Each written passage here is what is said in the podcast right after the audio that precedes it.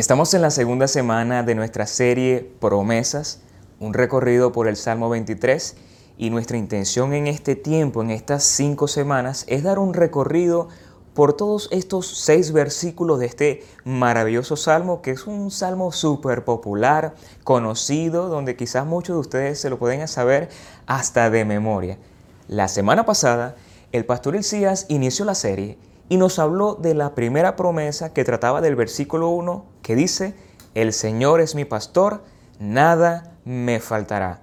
O dicho de una forma más actualizada es, el Señor es mi pastor, nada me falta. En tiempo presente, continuo, progresivo y que nos recuerda que todos los días de nuestra vida el Señor nos acompaña y que nada en Él nos falta. El día de hoy yo quiero compartir la segunda promesa y la segunda promesa trata de una obra maravillosa que hace ese buen pastor que es Dios y es que Él provee descanso para nuestra vida, para nuestro corazón, para nuestras emociones y para nuestra alma. Y el versículo es el versículo 2 y quisiera pedirte que puedas abrir tu Biblia y acompañarme a leer esta oración que encontramos en el versículo 2 y dice, en lugares de delicados pastos me hará descansar y junto a aguas de reposo me pastoreará. Y esto es una maravillosa promesa que Dios promete a quienes? A sus ovejas. Y las ovejas son aquellos que han confiado en el gran buen pastor que es nuestro Señor Jesucristo, que en Él nada nos falta, pero que en Él y a través de Él encontraremos descanso, refrigerio y esa agua de vida que transforma nuestras vidas. Ahora, cuando yo pienso en el versículo 2, o mejor dicho, en el Salmo 23, yo pienso en David, ya que David, el salmista David, es el escritor de este salmo. Y mucho de lo que hay en este salmo, en estos versículos, habla del corazón de David, habla de la experiencia de David, de sus convicciones, de la visión que él tenía de Dios. Y debemos recordar que David fue un muchacho, fue un hombre que siguió a Dios, caminó con Dios, siguió a Dios en todos los aspectos de su vida y él podía ver a Dios como un gran pastor y que como gran pastor tenía todas sus necesidades cubiertas. Estas palabras, como dije, nacen de David, de su experiencia con Dios y él trata de escribir y plasmar estas palabras de forma poética.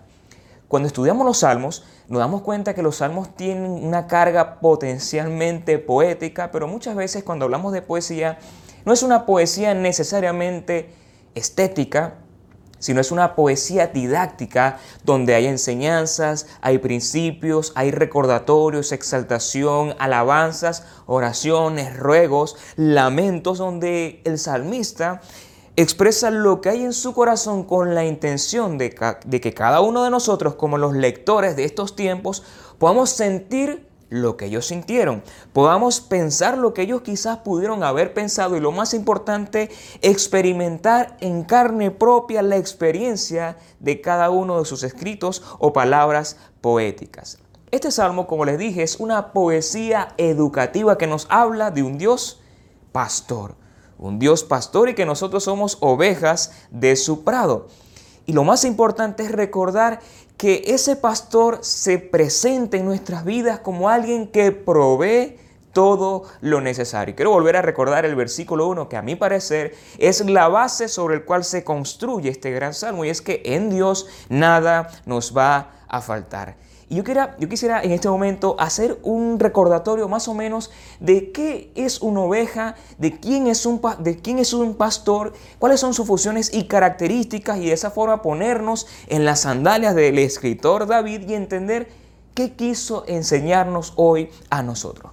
Por ejemplo, cuando hablamos de ovejas, debemos entender que las ovejas son uno de los animales más interesantes, extraños y también controversiales por muchas características. Una pudiera ser, son animales muy vulnerables, son animales inofensivos, totalmente dependientes. Son ciegos, de alguna forma les cuesta ver a larga distancia y por eso muchas veces las ovejitas se meten en problemas, se caen, se golpean, incluso pueden caerse de un precipicio. Otra característica de las ovejas es que ellas les cuesta discernir el peligro. Por esa razón muchas veces se utilizan figuras de que un lobo se presenta a través de las ovejas y hace daño. Ellas les cuesta reaccionar ante el peligro. Y es natural que muchas veces el pastor esté pendiente de qué están consumiendo, porque pueden estar comiendo un hongo venenoso o pueden estar tomando un agua envenenada. El pastor tiene que estar atento a las necesidades y a los peligros que lamentablemente las ovejas se colocan. Y es por esa razón que las ovejas necesitan ser pastoreadas. A mí me llama mucho la atención porque Dios utilizó esta figura y es para mostrar nuestra vulnerabilidad como seres humanos que necesitamos dirección, que muchas veces nos equivocamos, tomamos malas decisiones y que nos extraviamos del camino. Pero no solamente yo quiero hablarte hoy de las características de una oveja, sino también ahora de las características de un pastor.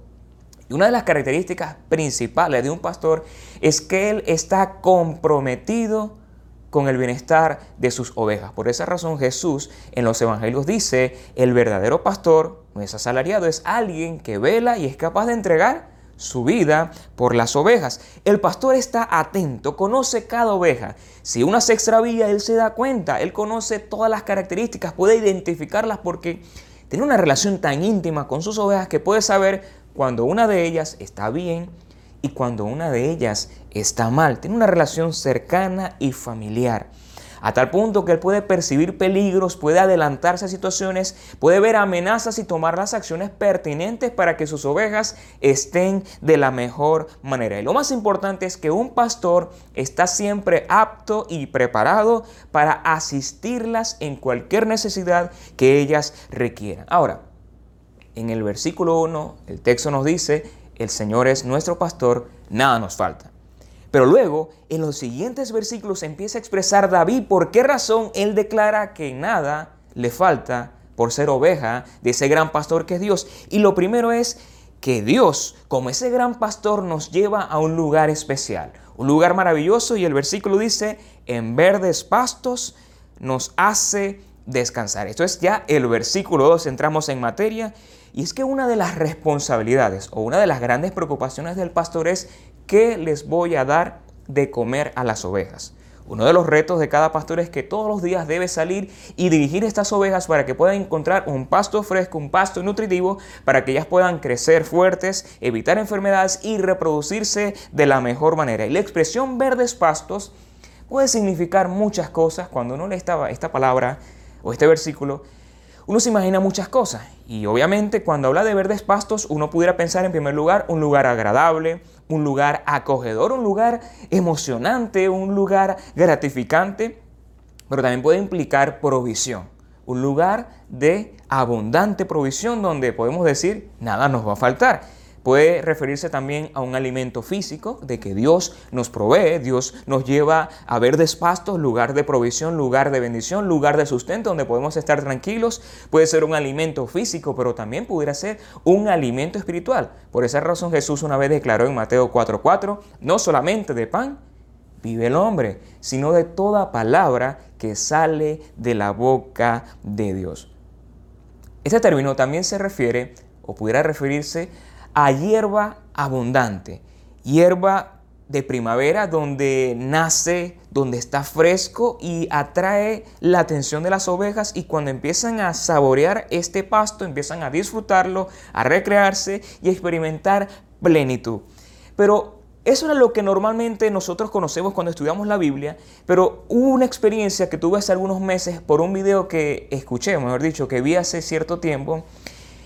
Este video era de un historiador, creo que también era teólogo, donde él está dando como un recorrido sobre la tierra de Israel, en este caso en el desierto, donde en el desierto se van a encontrar a pastores de ovejas, con las ovejas pastando, y él comenta que su primera experiencia en esos lugares fue que cuando él ve en el desierto a las ovejas y a sus pastores dirigiéndolas, él le, él le vino a la mente aquel Salmo 23 que dice, en lugares de delicados pastos me hará descansar. Y él se hizo una pregunta, pero ¿dónde están los pastos?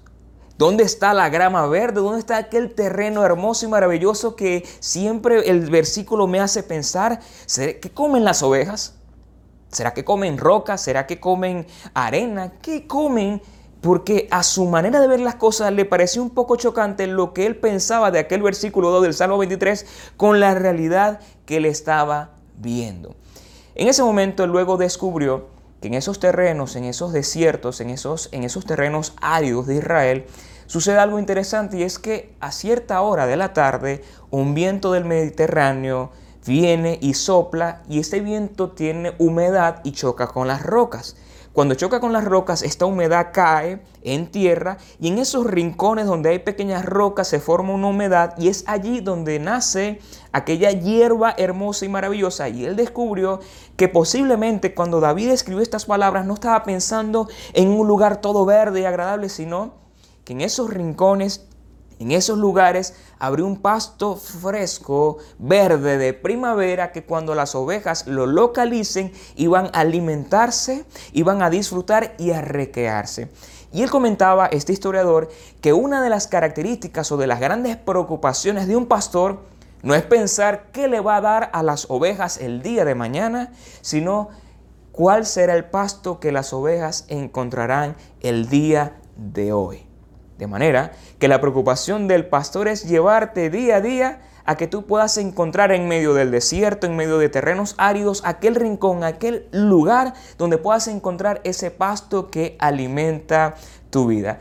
Y con este descubrimiento que este hombre presenta, a mí me impactó mucho y me hizo pensar que muchas veces nosotros nos podemos acercar a Dios con ciertas expectativas que no son las realidades.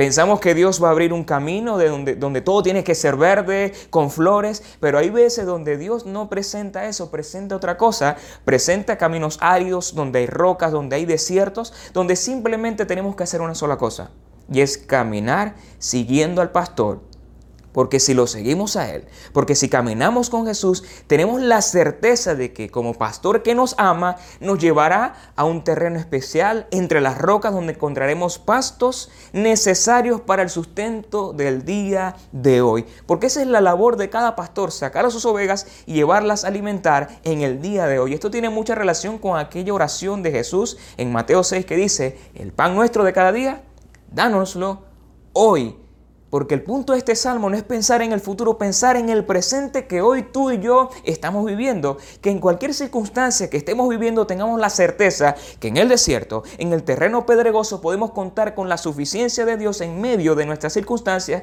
y saber que en Él nada, nada nos faltará porque nos lleva a un lugar de verdes pastos. Y creo que esa ilustración nos habla tantas cosas interesantes y yo, yo les quiero traer hoy algunos puntos de aplicación. Y lo primero es que Dios no nos da todo lo que queremos, sino que Dios te va a dar todo lo que tú necesitas.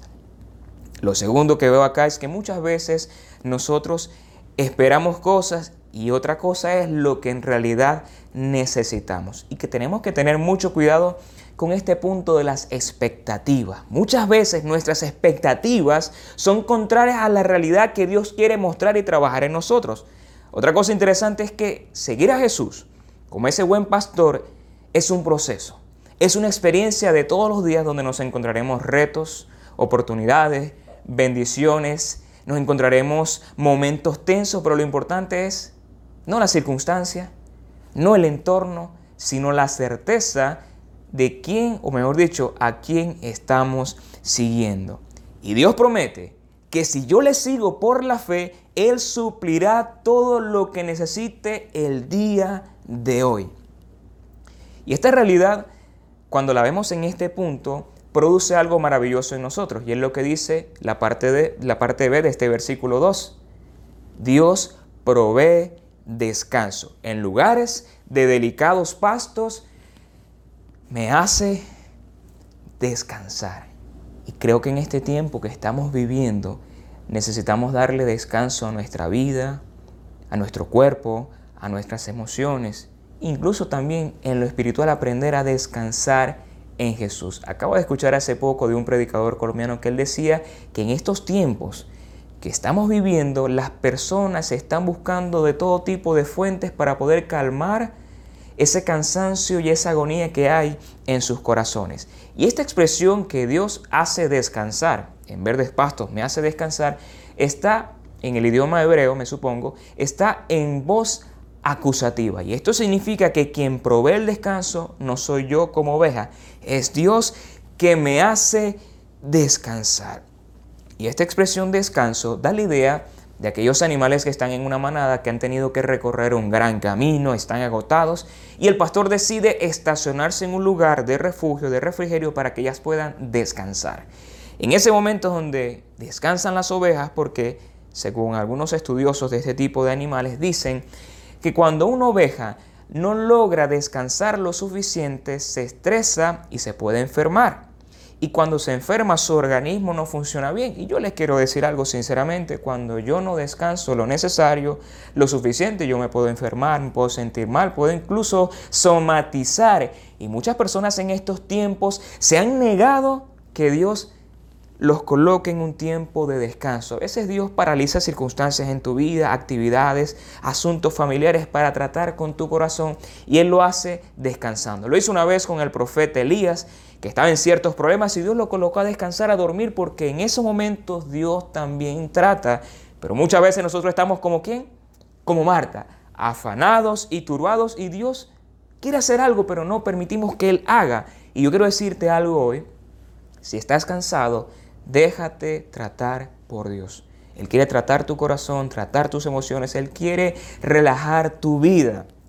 Y creo que este texto nos sigue hablando hoy. Yo recuerdo que cuando estaba niño, había momentos donde llovía, que por cierto, aquí en Maracaibo nos, nos visitó una lluvia esta madrugada. Cuando había truenos, yo me asustaba y cuando me asustaba, perdía el sueño. En ese momento yo tenía que apelar a papá o a mamá. Y una de las cosas que ellos hacían era, se quedaban conmigo un rato, me tomaban de la mano, me decían, José, tranquilo, todo pasó. Y en ese momento yo poquito a poco empezaba a descansar hasta que me lograba quedar dormido. Y yo pensando en esta experiencia familiar, yo lo relaciono con el trato de Dios como pastor en mi vida y de seguro también en tu vida. Hay momentos en tu vida o en las circunstancias que estamos viviendo donde tú pierdes el sueño, te angustias, te preocupas y sientes que no puedes conciliar muchas cosas en tu vida es allí cuando tú decides mirar a Jesús como tu pastor, Él extiende su mano por la fe, te toma y te dice lo siguiente, hijo, tranquilo, todo va a pasar, estoy contigo, no tengas temor. Y yo creo que estar en manos de Dios es la mejor decisión que nosotros podemos hacer. Es la mejor decisión que tú puedes hacer hoy en medio de tu, tempestad, en medio de tu tormenta, en medio de las circunstancias irregulares que estés viviendo. No hay mejor camino que descansar en los brazos de ese gran pastor. Y cuando hablo de esto, yo me vino a la mente mientras construí esta enseñanza aquel popular texto que está en Éxodo 14:14 14, que dice, Jehová peleará por vosotros y vosotros estaréis tranquilos. Dice el texto, en lugares de delicados pastos me hará descansar. Pero el versículo no termina ahí, ¿verdad? El versículo continúa y dice, junto a aguas tranquilas me conduce.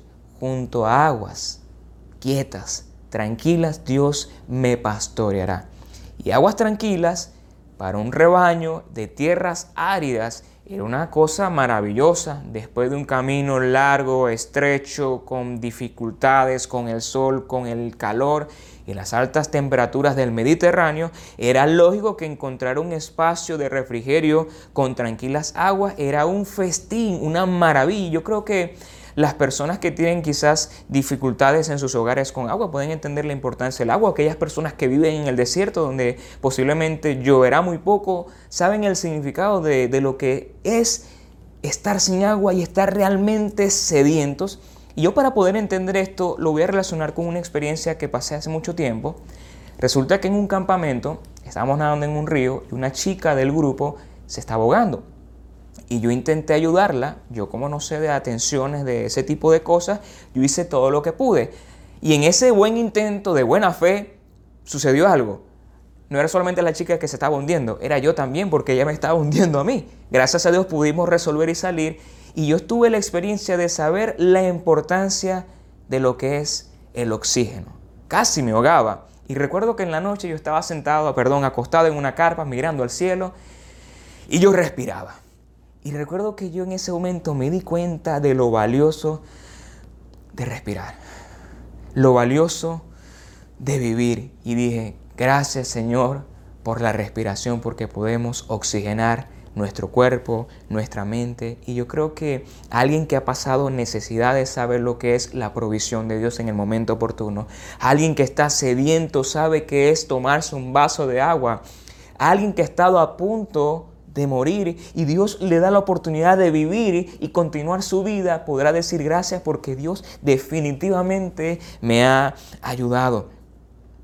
Esta palabra, aguas de reposo, puede significar muchas cosas. Puede ser un lugar de reposo, como les estoy diciendo. Puede ser un lugar de alimentación, pero también puede ser un lugar de tratamiento. Porque cuando un pastor llevaba las ovejas a esos lugares tranquilos, donde no había aguas turbulentas ni agua contaminada, era un momento para lavar a las ovejas, pero también para curar a aquellas ovejas que se habían lastimado en el camino. De manera que cuando tú leas este versículo que dice, junto a aguas de reposo me pastorará, puedes también verlo como una ocasión, una oportunidad para tratar con tus heridas, para tratar con tu corazón maltratado por la vida, donde a través de Dios y su gracia tú puedes encontrar alivio, descanso, pero también la cura para tus fatigas personales. Y otra cosa interesante es que el agua muchas veces representa la palabra de Dios. Y en la palabra de Dios tú puedes encontrar alimento espiritual, saciar tu alma, como Jesús una vez le dijo a la mujer samaritana, si tú bebes esta agua que soy yo, nunca tendrás más sed. Esta agua produce algo en el corazón y es reposo, tranquilidad, refrigerio. Y en el Antiguo Testamento la palabra reposo a menudo se refiere al reposo de Dios en la tierra prometida. Recuerdan que hace semanas hablamos de A Fuego Lento, nuestra gran serie. Era un camino en el desierto hacia la tierra prometida. Y la tierra prometida en este caso estaba hablando del reposo que Dios estaba por proveerles al pueblo de Dios. Y que ahora nosotros en Jesús hemos entrado, según el escritor de Hebreos, al reposo de Dios. En otras palabras, esto sugiere que Dios Dios mismo es el lugar de reposo. Podemos decir que el Dios del Salmo 23, Jesucristo, es nuestro reposo. Pero no solamente un reposo maravilloso, sino un reposo que te conduce a la mayor y más grande experiencia. El texto dice, en lugares de aguas de reposo me pastoreará. Otras versiones dicen, me conduce me encamina, me dirige, me hace tener una experiencia. Y yo cuando leo este versículo, yo me imagino aquel camino de dificultades, ciertamente, pero Jesús a la cabeza. Jesús dirigiendo, Jesús liderando el camino, Jesús dándome el patrón a seguir y yo como oveja obediente y por la fe le sigo confiando, sigo confiando en Él porque Él y en Él nada me faltará. Y no podré tener temor porque Él suplirá todas mis necesidades conforme a sus propósitos, conforme a su misericordia y conforme a los planes que Él tenga para mí. Y esta palabra conducir, como les dije, significa encaminar, dirigir, conducir y experimentar. Yo en lo personal soy malísimo para dar direcciones. Si a mí alguien me llega en una camioneta, en un carro, y dice, mira chico, tú sabes dónde queda este lugar, yo empiezo a pensar porque yo tengo dificultades con la ubicación y sufro demasiado. Pero si de repente yo sé cómo llegar al lugar y dar una correcta explicación, yo me siento bien y le explico a la persona hacia dónde ir, qué lugar tomar, qué dirección, qué avenida, y la persona si recibe una buena dirección y lo encamino adecuadamente, la persona se va satisfecha. La buena noticia es que Dios no sufre como yo. Dios conoce el camino. Y ese camino es que tú conozcas a Jesús. Ese camino significa que tú vivas para sus propósitos, que tú vivas libre de toda circunstancia que te controle y te haga infeliz. Y la gran noticia es que Dios definitivamente como pastor sabe cuál es el camino, qué necesitamos y qué experiencias necesitamos experimentar en estos tiempos. Dios quiere llevarte a pastos frescos, a agua de reposo y lo más importante es que de esto trata el tema de hoy. La gran promesa de Jesús es que en Él encontramos descanso físico, descanso emocional y descanso espiritual. Y esto me hace pensar también en una promesa que encontramos en el libro del profeta Isaías, donde Dios le habla al pueblo de Dios de una promesa que él hará. Y dice este versículo, es Isaías 49, 10. Dice lo siguiente, ustedes no tendrán hambre ni sed, ni los abatirá el sol ni el calor, porque los guiará quien les tiene compasión. Los conducirá junto a manantiales de agua Esta promesa dice que Dios nos va a conducir hacia aquel lugar junto a manantiales de agua. Recuerda, experiencia, refrigerio, alimento, tratamiento, curación y lo más importante, la presencia de Dios en nuestras vidas. Y este, estos versículos del Salmo 23 me gustan muchísimo porque me hacen pensar no en algo, sino me hacen pensar en alguien. Y ese alguien es Jesús, que cuando se escribió el Salmo 23, al tiempo en que Jesús llegó a esta tierra, habían pasado mil cuarenta años aproximadamente, mil años.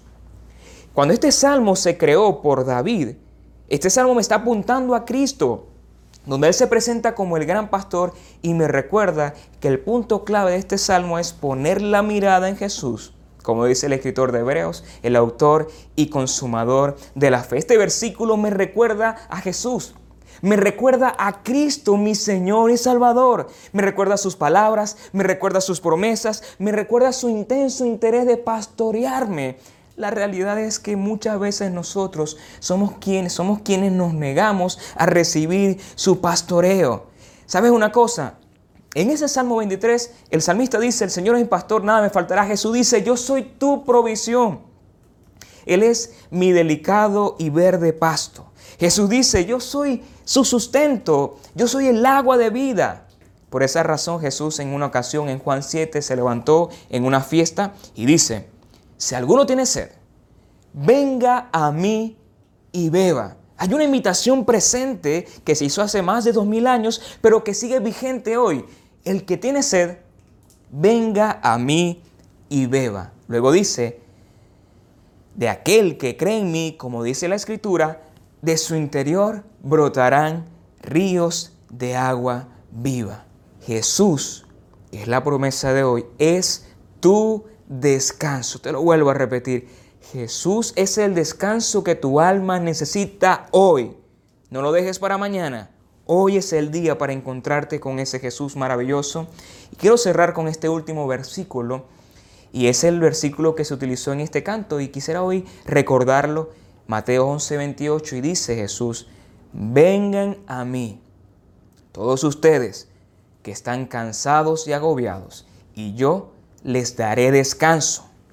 Carguen con mi yugo y aprendan de mí, pues yo soy apacible y humilde de corazón, y encontrarán descanso para su alma. Este versículo yo lo relaciono profundamente con el versículo 2, porque el versículo 2 me habla de descanso, de provisión, de agua. Y en estos versículos me está hablando de lo mismo, de dirección de Jesús.